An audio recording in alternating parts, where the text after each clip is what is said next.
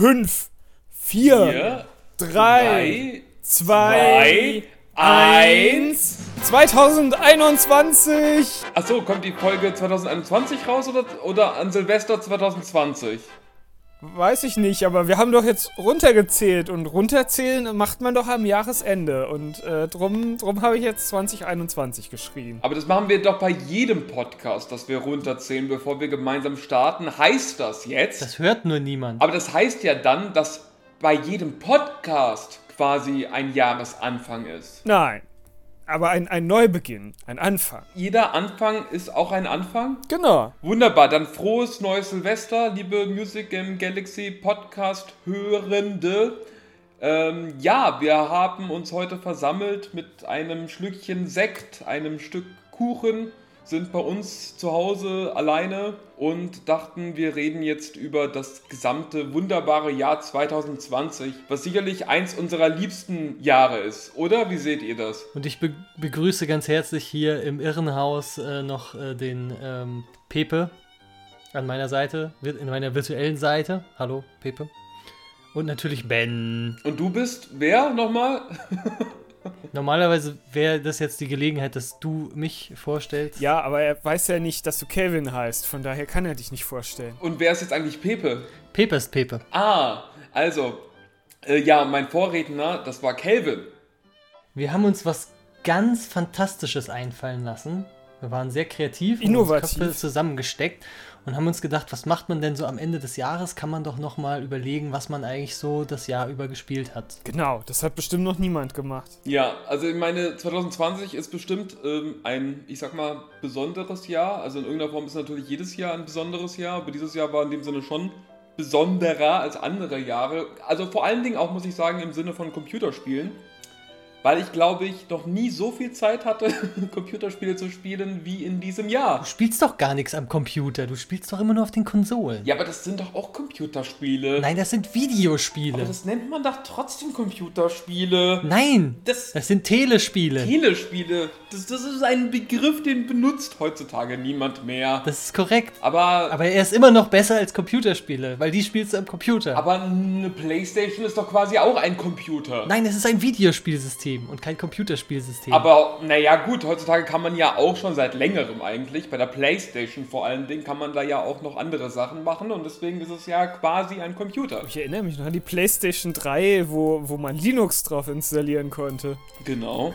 Das ging ganz am Anfang. Ja, das haben sie herausgepatcht. Das ist ja eine Frechheit. Gut, aber das hat ja jetzt überhaupt nichts mit 2020 zu tun. Das wäre ja der Jahresrückblick, ich weiß nicht mehr, 2007 oder so. Naja, gut, aber das ist doch der Sinn unserer Podcasts, dass die Themen immer weiter in die Länge gezogen werden, sodass man dann am Ende irgendwann mal gar nicht mehr weiß, was das Thema eigentlich war. Ach so. Nein, der, der, der Sinn ist, dass wir eigentlich ein Thema haben, aber hier und da so ganz versteckt noch so ein paar Grundsatzdiskussionen äh, machen und äh, neue Begriffe erfinden oder etablierte Begriffe den Leuten bekannt machen. Wir haben ja schon das äh, Shotgun Gaming erfunden und heute klären wir äh, darüber auf, wie es denn begrifflich um Videospiele, Computerspiele, Telespiele etc. aussieht. Absolut, nee, also ist okay. Also ich, ich, ich werde mich dem, dem Trend anpassen und auch das Wort Telespiele ab jetzt benutzen.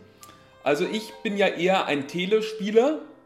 Also ich, äh, obwohl ich bin noch nicht mal ein Telespieler. Also ich spiele ja eher auf der Switch und das ist ja eher so ein äh, Bathroom-Spieler. Also eher so einen, einen auf dem Klo sitzenden Spieler ja, ich, ich möchte den Begriff Bathroom Gamer irgendwie äh, etablieren. Okay, Digital Gaming 2020. Sagt mir, was, was habt ihr gemacht? Erzähl. Ja, was haben wir gemacht?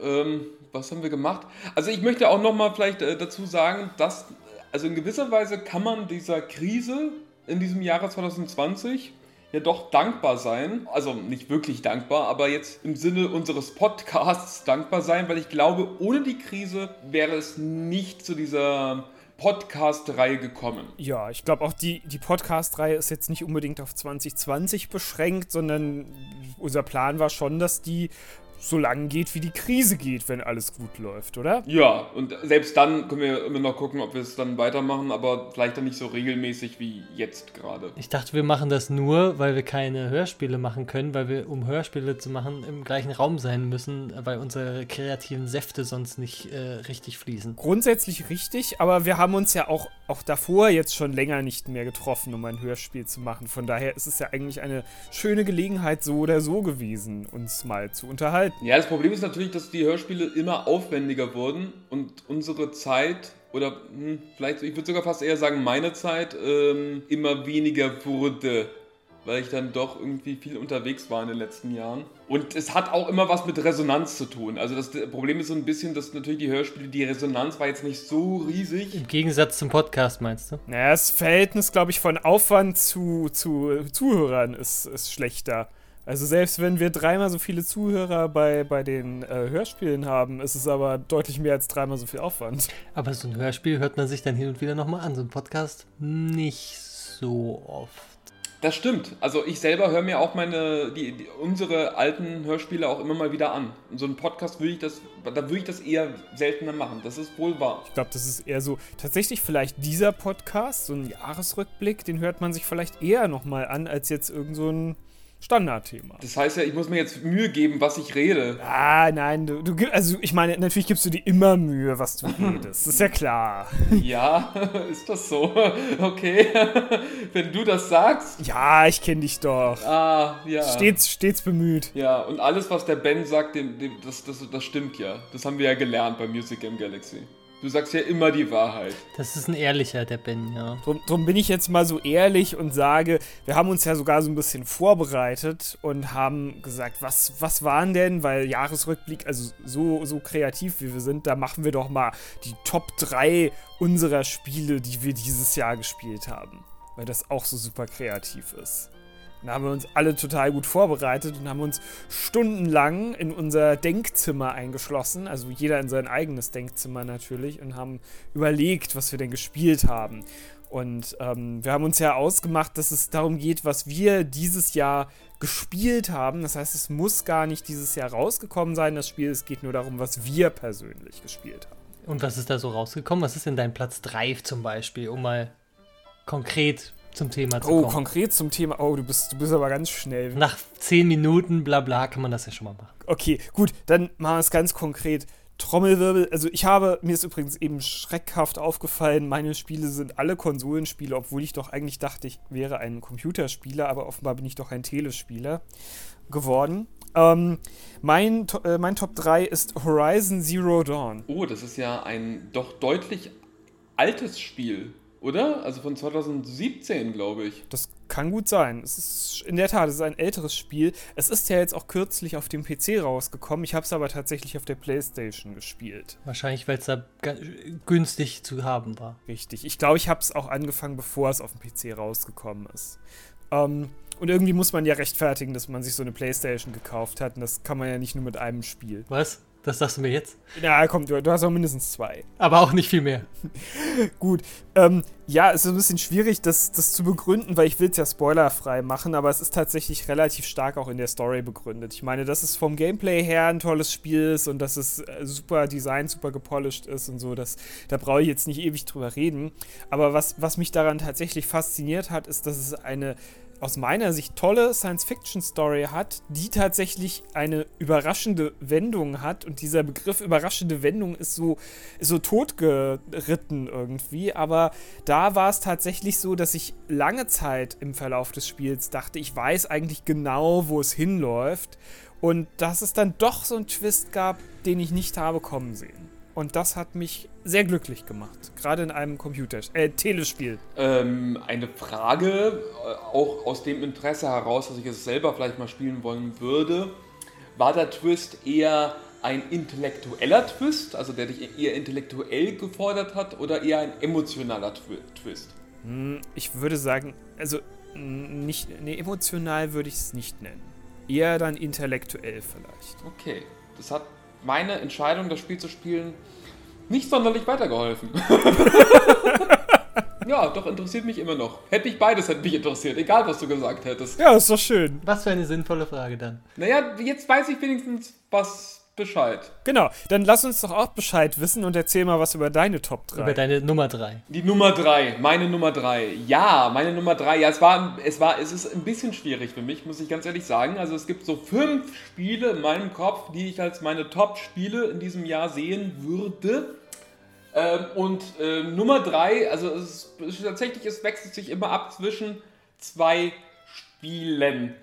Und ich würde sagen, meine Top 3 ist, naja, mh, ja, was, mh, ja, doch, ich muss sagen, also es, ich glaube, wenn es ein anderes Jahr gewesen wäre, dann wäre meine Top 3 ein anderes Spiel, aber dieses Jahr ist es tatsächlich. So viel zu, wir haben uns vorher Gedanken gemacht. Naja, doch, aber das ist ja auch der Kampf, der muss ja beschrieben werden, mein innerer Kampf.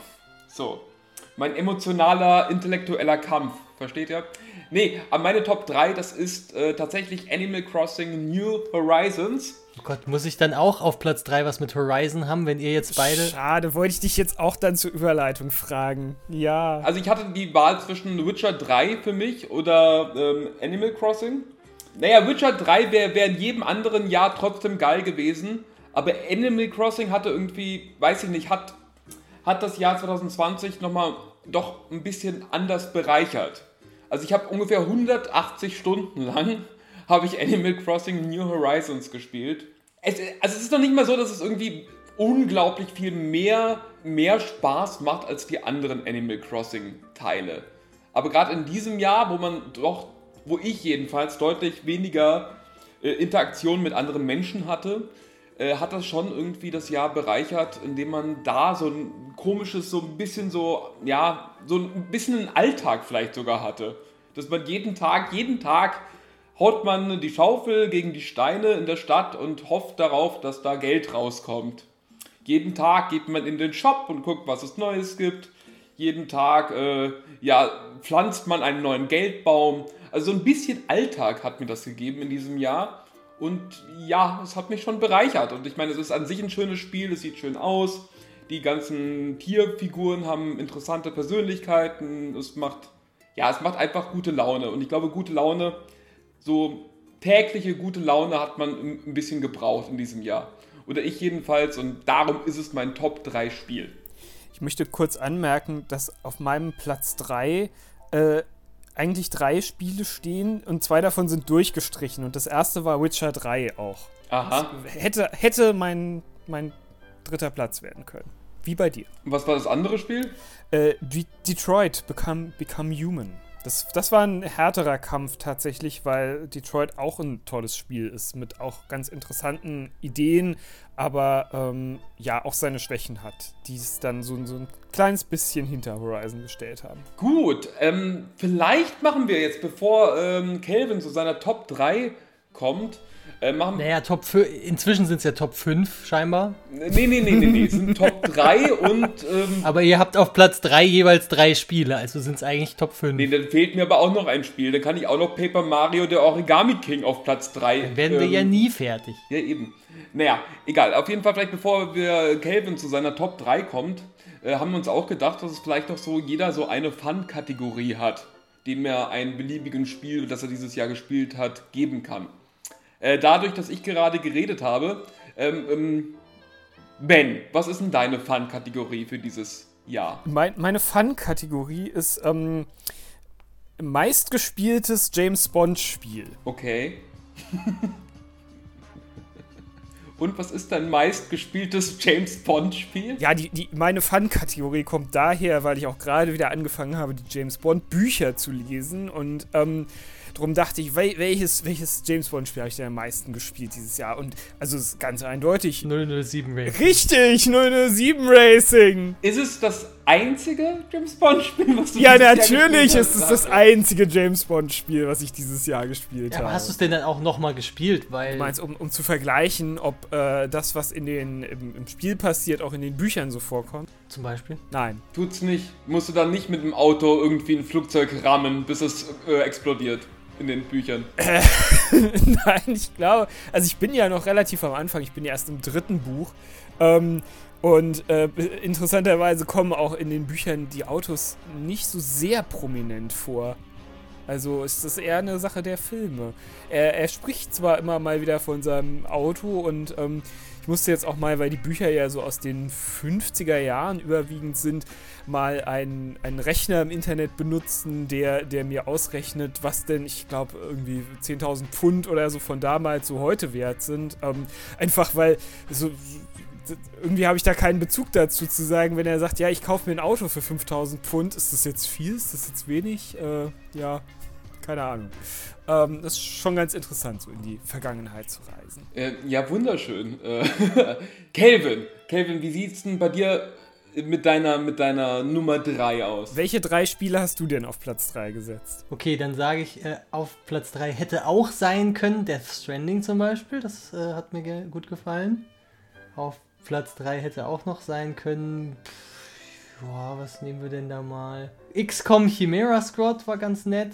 Aber das ist es ja nicht geworden. Ich habe mich dann für den äh, richtigen Platz 3 meiner persönlichen Top 3 entschieden für Doom Eternal Horizon. Oh, Doom Eternal, das ist ja fast hier Animal Nein, nein, Doom Eternal Horizon, weil es muss ja Horizon mit drin sein. Ja, ja, gut, aber es ist ja, das ist ja, da, da, kommen wir ja tatsächlich zurück zu unserem ersten Podcast mit Doom vs. Animal Crossing. Ja. Ja. Platz 3 versus Platz 3, meinst du? Ja, Wahnsinn. Ja, und? Warum bitte? Hat mir super Spaß gemacht. Ich habe das äh, den Vor Vorgänger sehr, sehr gern gespielt und dann habe ich mir das eigentlich auch relativ zeitnah zum Release dann irgendwann geholt, weil, weil ich da äh, richtig äh, Lust drauf hatte. Und da habe ich äh, schöne Stunden mit verbracht. Äh, was, was sagt hier meine Liste? Wie lange habe ich das gespielt? 30 Stunden. Kein Vergleich zu Animal Crossing. Kein Vergleich. Aber gut. Ich glaube, wenn man 180 Stunden Doom spielt, ist das auch nicht so angenehm. Ja, ist, außerdem ist es ja die Frage Qualität oder Quantität. Hast du lieber äh, was 180 Stunden lang nicht, nicht so, so mittelmäßigen Sex oder hast du lieber 30 Stunden richtig guten Sex zum Beispiel? ich glaube, ich hätte lieber im Sinne von Animal Crossing, hätte ich, glaube ich, lieber jeden Tag eine Stunde guten Sex als einmal am Stück 30 Stunden sehr guten Sex. Naja gut, der Vergleich hinkt, weil ich äh, natürlich jetzt nicht auch die 30 Stunden am Stück hatte und du auch nicht, aber...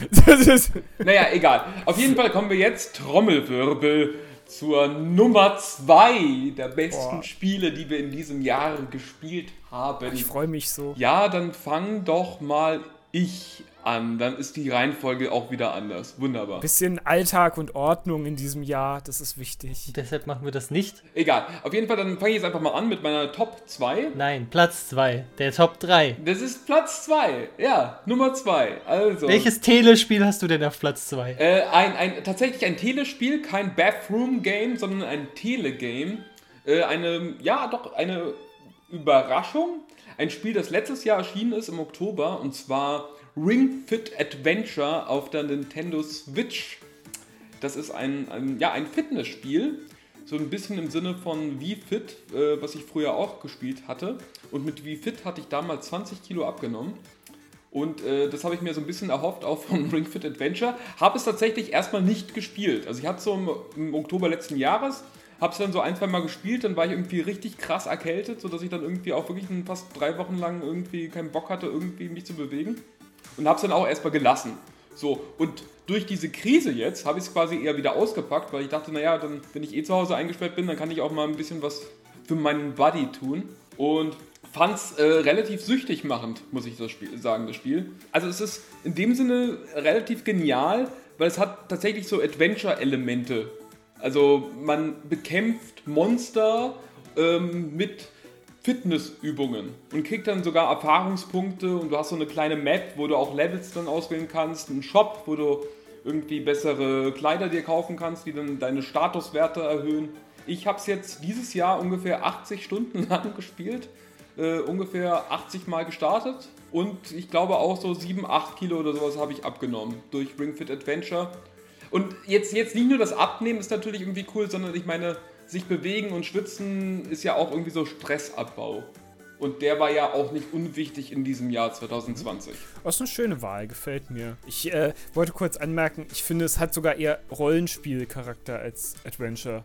Stimmt. Also ja, so ja. Die, eigentlich ist es so, so, ein, so ein kleiner RPG-Unterbau, eben mit Level-Up, Statuswerte ändern sich, wie du sagst, Ausrüstung. Es gibt so einen kleinen, ja, ich will es nicht Skill-Tree nennen, aber ja, schon eigentlich so irgendwie, äh, jedes Level kriegst du irgendwann einen bestimmten Punkt, den du dann halt in so ein Skill-Tree äh, verbauen kannst und so. Also da gibt es einige Sachen, ja. Ja, und ich muss sagen, für so ein Fitnessspiel ist es also ist die Qualität unglaublich hoch. Also es sieht alles irgendwie wirklich stimmig aus. Es ist, keine krasse Grafikbombe wie vielleicht Doom Eternal, aber es ist, ja, also da ist sehr viel Aufwand reingesteckt worden. So deutlich mehr Aufwand als, glaube ich, in anderen Fitness-Games. Als auch zum Beispiel Wie Fit war auch nicht so aufwendig wie dieses Spiel. Ja, also ich finde auch die, die Grafik ist boah, schwer zu sagen. Ich glaube, zweckmäßig wäre das Wort, was mir so einfällt. Also, es sieht okay aus, aber es ist ausreichend. Also, ich, ich brauche da nicht mehr. Ja, aber ich meine, es ist, es ist schon liebevoller als andere Spiele. Also, ich meine, du hast da irgendwelche komischen Rehe, die da rumhüpfen in der Welt.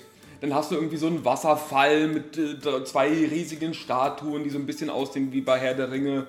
Also, das ist schon so, so, so Bonus-Sachen, die man jetzt nicht in einem Fitnessspiel erwarten würde. Aber gut, ich meine, es macht ja sehr okay. Wir können ja, also jetzt ist es ja ein Platz 2, da können wir auch länger drüber reden. Aber hast du noch was zu dem Spiel oder soll ich weitermachen? Nee, mach weiter bitte. Oder lass, lass den Ben. Ja, ja, sonst ist es so gleichförmig. Ja, ich lass den. Äh, den Calvin. Oh. Ja, der Calvin hat auch einen Platz 2. Das ist bei mir ein Titel, der nicht aus dem Jahr 2020 stammt, glaube ich, sondern ich weiß gar nicht, eins, zwei Jahre vorher. Wahrscheinlich nur eins. Und zwar habe ich äh, nach ein bisschen hin und her überlegen, habe ich dann tatsächlich Frostpunk auf Platz 2 genommen. Auch ein bisschen, weil, ja, ich habe es jetzt nur 40 Stunden gespielt, was eigentlich für das Spiel fast ein bisschen viel ist, weil das ist nicht nur einmal die normale Kampagne, sondern ich habe, glaube ich, alle von diesen Standard-Nicht-DLC-Kampagnen quasi einmal durchgespielt weil das so, so ein bisschen mich überrascht hat. Irgendwie. Ich, ich habe da schon oft drüber gelesen ähm, und äh, dass die Entscheidungen so wichtig sind, so diese moralischen Entscheidungen und so, aber ich fand es auch darüber hinaus einfach ein, spaßiges, äh, schönes Spiel mit äh, so Erkundungsaspekten. Äh, und ähm, deshalb, ich habe das dann halt in relativ kurzer Zeit, so äh, oft abends immer dann so ein paar Stunden gespielt. Das hat mir ähm, sehr gut gefallen. Ich habe nur äh, einmal das erste Szenario, glaube ich, gespielt. Ist es immer ungefähr gleichförmig. Also im ersten Szenario erinnere ich mich, war es so, dass man irgendwann, äh, das ist ja, da ist ja ständig Winter und äh, dass man dann irgendwann rausfindet, boah, jetzt kommt so der, der ganz krasse Winter sehr bald und du musst vorsorgen und dann musst du irgendwie äh, Material einlagern und so, dass du halt diese Zeit quasi überstehst, wo du, glaube ich, keine Materialien mehr abbauen kannst oder so. Ähm, ist das immer so oder sind das immer andere Sachen in den Szenarien? Also, ich sag mal, der größte Reiz ist ja beim allerersten Spielen halt wirklich, dass du nicht weißt, was kommt auf dich zu, was wird noch passieren, ähm, was kann passieren, wenn ich mein, mein äh, Scouting-Team losschicke und habe zwei Optionen, ob die jetzt, keine Ahnung, äh, den Bär erschlagen oder die Menschen fressen lassen, so, was, was kann passieren? Ne? Ähm, ist alles noch ungewiss. Die moralischen Entscheidungen, was für äh, Impact haben die kurzfristig und langfristig? Wo komme ich da noch hin, wenn ich den, äh, den Weg des Glaubens oder den Weg des Totalitarismus gehe zum Beispiel? Das ist halt alles noch ungewiss. Wenn du halt quasi einmal das durch hast, dann kannst du schon ziemlich gut äh, alles so ein bisschen einschätzen. Das heißt, das ist dann nicht mehr so interessant und so ein Novum, das ist dann mehr einfach Mechanik, das, das hat man kennengelernt. Äh, was die anderen äh, Szenarien noch ein bisschen interessant macht, ist, dass sich so ein paar Sachen halt ändern. Ich glaube, dass beim zweiten ähm, hast du zum Beispiel da kannst du nicht, wie war denn das? Du kannst nicht äh, durch Scouts so Menschen finden, um mehr äh, Leute in deine Siedlung, nenne ich es jetzt mal, zu holen, sondern da ist irgendwie so eine Art Flüchtlingsmechanik, dass, dass immer mehr kommen von alleine und du musst mehr dagegen kämpfen, die alle unterzubringen. Also es gibt dann halt immer so, so ein paar so, so leichte Twists, die aber schon einiges äh, ändern teilweise. Das hört sich wirklich sehr interessant an. Also würde ich spielen wollen mal oder ausprobieren wollen, sagen wir es mal so. Ja, also ich kann wirklich nur zumindest diese quasi die erste Runde, die ist auf jeden Fall sehr empfehlenswert. Das ist schon ganz interessant, also weil einem das Spiel ja nachdem das Szenario fertig ist auch so ein bisschen nochmal den, den Spiegel quasi vorhält und nochmal sagt, äh, vielleicht. Also bei mir war es so, so mehr in die Richtung, ja, du hast es geschafft, aber zu welchem Preis? Gut. Also bevor der Ben jetzt zu seiner Nummer 2 kommt, komme ich jetzt mit meiner Fun-Kategorie. Ist das in Ordnung für euch? Das ist, als wäre das durchorganisiert hier. Total gut. Meine Fun-Kategorie ist Spiel, für das ich definitiv zu dumm bin. ähm, und dieses Spiel heißt äh, Return of the Oprah Din. Äh, das ist ein, ja, ein Indie-Spiel, was äh, ich glaube letztes Jahr, glaube ich, erschienen ist eigentlich. Aber auf der Switch ist es dieses Jahr erschienen und das, ich habe nur lobende Worte gehört. Das ist von denselben Entwicklern, die auch Papers, Please gemacht haben. Und es ist ein, ein wirklich interessante Mechanik. Also du bist auf einem Schiff ohne viel Erklärung, was es auch ein bisschen schwierig macht, um, damit ich irgendwie reinkomme. Ähm, also du bist einfach so ein, ja, ein Agent oder sowas mit einem geheimnisvollen äh, Kompass, wo ein Totenkopf drauf ist. Und du sollst herausfinden, was mit der gesamten Besetzung dieses Schiffes denn passiert ist. Du hast so ein Logbuch, wo du auch irgendwie so eine ganze Liste hast von 65 Leuten, die scheinbar auf diesem Schiff waren. Und dann findest du äh, Leichen auf diesem Schiff und mit dem Kompass kannst du dann zurückgehen zu, zu der Sekunde, wo dieser Mensch, also diese Leiche gestorben ist. Und siehst das dann auch. Also du siehst dann, ähm, ganz am Anfang ist super simpel. Da ist das irgendwie der Kapitän und man hört doch so, so ein paar Sekunden bevor derjenige stirbt, hört man irgendwie so ein paar Gesprächsfetzen. Ah, Kapitän, ich werde dich jetzt töten. Und dann sieht man dieses Bild, wo man, wodurch man sich auch bewegen kann, also ein 3D-Bild, wo dieser Kapitän gerade in den Kopf geschossen bekommt. Und deine Aufgabe ist es dann, mit diesem Logbuch herauszufinden, wer ist denn das, der da gerade gestorben ist. Wie gesagt, am Anfang, der erste ist super simpel. Es war der Kapitän, also machst du da Kapitän, wurde getötet mit einer Kugel im Kopf. Und so geht es dann immer weiter. Du findest halt immer mehr Leichen und äh, sollst dann halt irgendwie, wie gesagt, die, die, das Schicksal der gesamten Besatzung herausfinden. Aber so kurze Zeit, also nach, nach ein, zwei Stunden, weiß ich nicht, sind da irgendwie zehn Leute tot. Ich habe keine Anhaltspunkte, wer das ist. Also ich weiß nur, dass die Kanonen benutzt haben. Es wird aber noch nicht mal ein Name gesagt. Nichts. Ich habe ich hab eine Stunde lang da rumgerätselt und habe nichts mehr gerafft.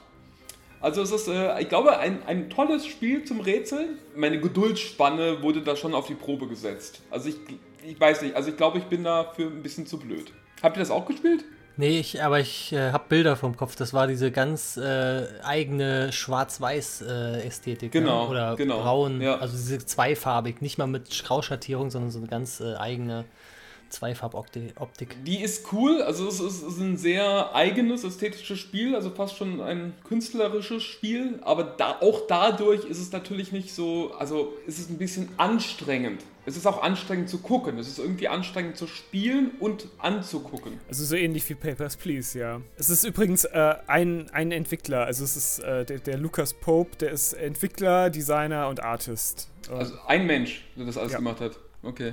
Ja, ich weiß nicht. Also ich muss sagen, ich habe, habe nicht so wirklich Motivation, dann nochmal irgendwie ranzugehen, aber vielleicht irgendwann mal, ja. Vielleicht, wenn man wieder mit dem Zug fahren kann, obwohl man kann immer noch mit dem Zug fahren, aber wenn man mal wieder irgendwie in ein anderes Land reisen kann, zum Beispiel nach Japan, für eine lange Flugzeugreise ist das vielleicht was. Also schön wäre es, wenn du nur dieses Spiel hättest, was du spielen könntest. Ja. Wenn du dich zwingst, ich muss das jetzt lösen. Ich kann nichts anderes. Ich machen. kann nichts anderes in diesen zwölf Stunden oder so jetzt machen, außer dieses Spiel zu spielen. Hätte was, ja. Man weiß nicht, ob es Spaß oder Folter ist. Ich kann mir gut vorstellen, wenn man dann mal so fünf Stunden das gespielt hat, dass es dann so, ein, so eine Eigendynamik bekommt, dass man dann auch wirklich, wirklich Bock hat, weiterzuspielen. Soll ich dir was sagen? Mein Platz 2 ist für manche Leute vielleicht auch irgendwo zwischen äh, Spaß und Folter. Oh, ich glaube, ich weiß, was du für einen Platz 2 hast. 007 Racing.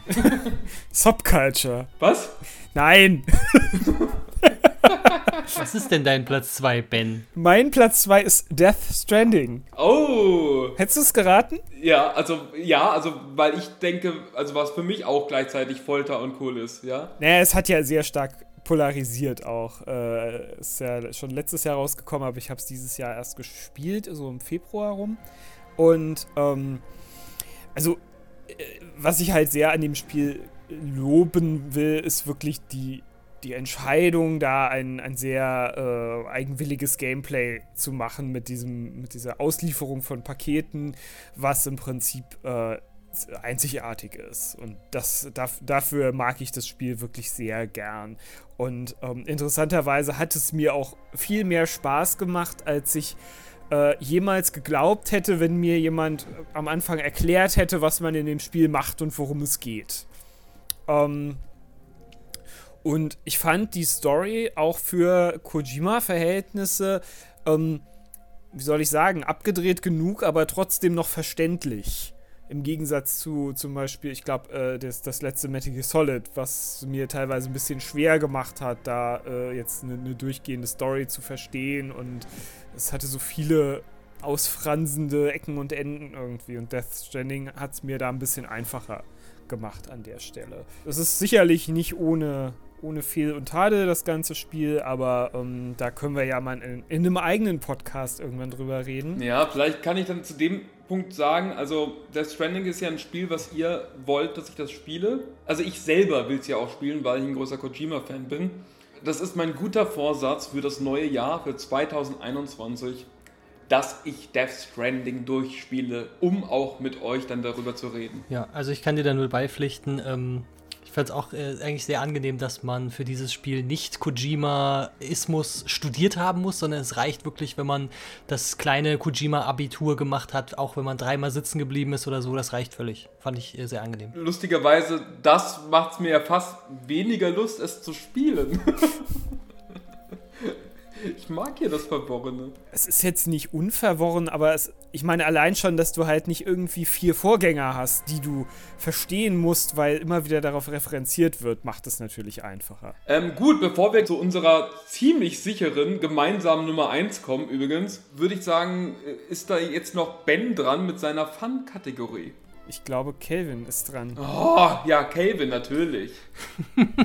Aber ich kann auch noch mal meine Fun-Kategorie sagen. Ja, doch, bitte. Also man, man kann gar nicht genug von 007 Racing bekommen. Wie wär's denn, wenn ich äh, jetzt weitermache mit meiner Son Sonderausnahme-Fun-Kategorie. Ausnahmsweise. Und zwar äh, habe ich mir ähm, die Kategorie ausgedacht, die ähm, alle Spiele umfasst. Also ein, Spiele, die mich alles in Frage stellen lassen, was ich jemals geglaubt habe und äh, auf Dauer meinen Kopf explodieren lassen. Ist der griffige, griffige Name der Kategorie. Und ähm, da fallen mir nicht so viele Spiele ein, beziehungsweise eigentlich äh, gibt es ein Spiel, auf das der Name dieser Kategorie basiert und das ist das Spiel Baba is You. Das habe ich mir fast gedacht. Ja, man kann Baba Is You äh, schwer erklären, man muss es erlebt haben. Äh, Im Prinzip geht es darum, dass du mit den Regeln der Welt, in der Baba spielst, interagierst, die Regeln, während du es spielst, änderst, äh, um Level zu lösen und äh, je mehr du lernst, wie diese Regeln funktionieren, auch im Kleinen, auch in Details, an die du vorher nicht gedacht hast, ähm, lernst du auch, dass es innerhalb dieser Regeln nochmal Meta-Regeln gibt und äh, es wird ähm, sehr kompliziert und wenn man, also man kann es eigentlich immer nur eine Stunde am Tag spielen und dann muss man eine Pause nehmen. Ja, also Baba is You wäre tatsächlich ähm, äh, Spiel, für das ich definitiv zu dumm bin im Jahre 2019 gewesen. Also ich habe es auch gespielt die ersten drei, vier Stunden äh, fand ich super. Also ich fand es super interessant, durchgängig. Aber fand es dann echt extrem schwer irgendwann mal. Ja, bei mir passt es auf den Pile of Shame, aber da haben wir auch schon drüber gesprochen. Dann äh, kommen wir jetzt zur Nummer 1. Es könnte schon sein, dass wir die gleiche haben. Ich gehe davon aus, dass wir dieselbe haben. Also ich habe die Nummer 1, ich glaube, ich habe leider nicht mehr geguckt, aber ich glaube, ich habe schon so 70, 80 Stunden gespielt. Also ich, ich, sag mal, also wir sind uns ja, glaube ich, alle einig, unser bestes Spiel im Jahre 2020 ist Kingdom Hearts 3. Das beste Spiel auf der PS4, was es überhaupt jemals gab. Ähm, ich freue mich, dass Kelvin scheinbar das Spiel auch jetzt durchgespielt hat, hat nachdem wir ja so lange, ich und äh, Ben, äh, so lange drüber geredet haben. Und dass du uns beipflichtest, dass das wirklich ein, ein herausragendes Spiel ist, oder? Ja, Sora, Mickey, Goofy und Okryx sind halt meine Lieblingscharaktere, was soll ich sagen?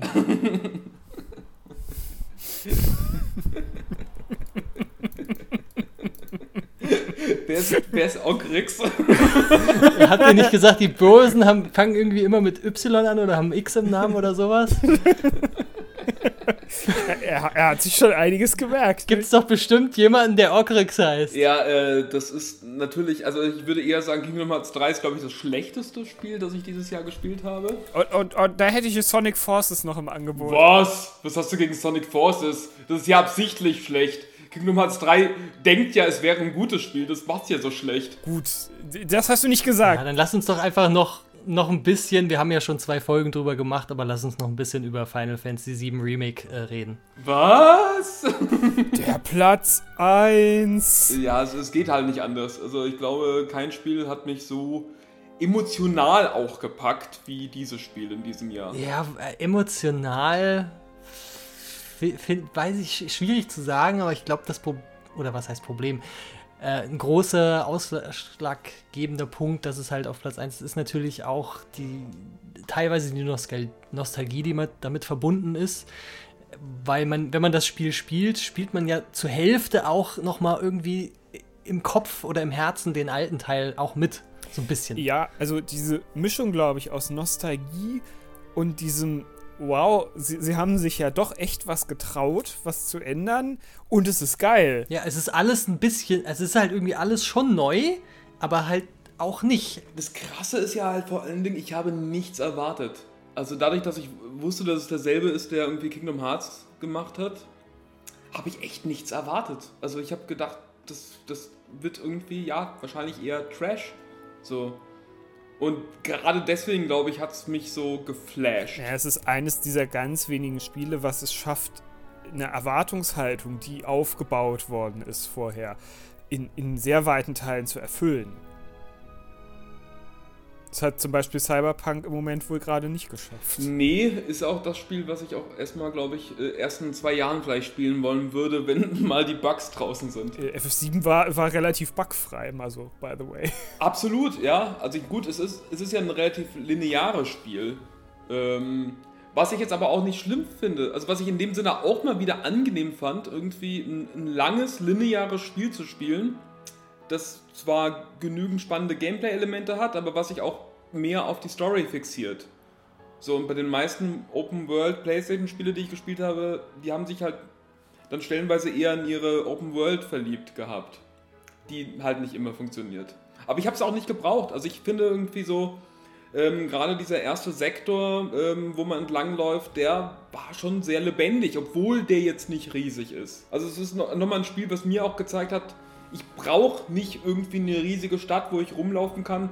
Mir reicht ein kleiner Bereich, der sich dann lebendig und stimmig anfühlt. Ja, es war ja jetzt auch nicht, nicht super winzig alles. Also gerade wenn man dann später so ein bisschen größere Nebenaufgaben macht oder so, wo man auch ein bisschen rumkommt oder auch mal mit dem Chocobo reisen will, vielleicht, weil man sich ein bisschen Wegstrecke ersparen will.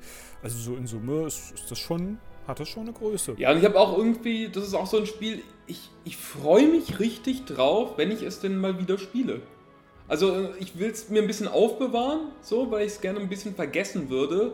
Also ich denke, wenn der zweite Teil dann mal erscheint, dann werde ich auf jeden Fall diesen ersten Teil spielen nochmal. Ja, es ist ja auch ein Spiel, was sich für ein Wiederspielen auch grundsätzlich eignet, weil man ja so zumindest ein paar Entscheidungen treffen kann, die man dann auch mal anders treffen kann. Ist jetzt nicht extrem viel, aber so ein paar Kleinigkeiten. Ich habe beim Spielen das Gefühl, ich bin wirklich in dieser Welt drin. Also ich habe auch wirklich Lust, in dieser Welt zu sein. Ich meine, es ist ein bisschen komisch, weil es ist ja irgendwie eine dystopische Welt, wo irgendwie alles kaputt ist und da ähm, böse Konzerne die Macht haben. Also nicht großartig anders als unsere reale Welt, aber egal. Ähm, aber trotzdem irgendwie ah, ich weiß nicht, es ist alles so liebevoll, dass es wirklich Spaß macht, da einfach nur in, dieser, in diesem kleinen Bereich von Midgar auch einfach rumzulaufen. Ich habe sogar das Gefühl, sie haben es echt geschafft, dass du mit diesem Spiel auch Leute abholen kannst, äh, ohne große Probleme, die mit dem Franchise noch nichts zu tun hatten oder ähm, sich dann nicht herangetraut haben, weil es irgendwie zu alt ist und zu viel Fans hat. Aber lustigerweise, da bin ich mir nicht sicher. Also mich hat vor kurzem einer, der hat nicht, also ein jüngerer Mensch, als wir das jetzt sind, ähm, der hatte gesagt, dass er Interesse hätte, das Remake mal zu spielen.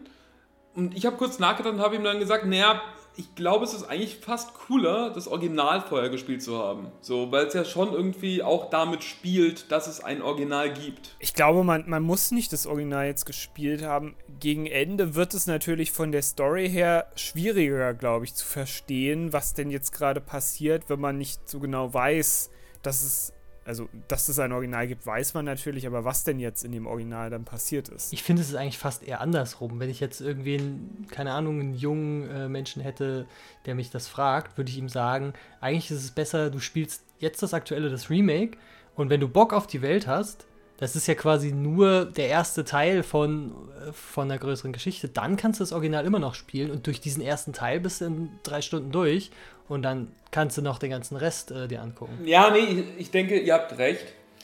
Ich glaube, was ich fand es halt so großartig, dieses Original im Kopf zu haben und dann dieses Remake, was das Original so unglaublich erweitert. Also es war natürlich noch ein anderer Mindblow, als glaube ich, wenn du es andersrum spielst. Da hast du so ein Spiel, ähm, was wo du erstmal so ein bisschen reinfinden äh, musst und die ganzen Charaktere kennst du ja noch nicht und so weiter.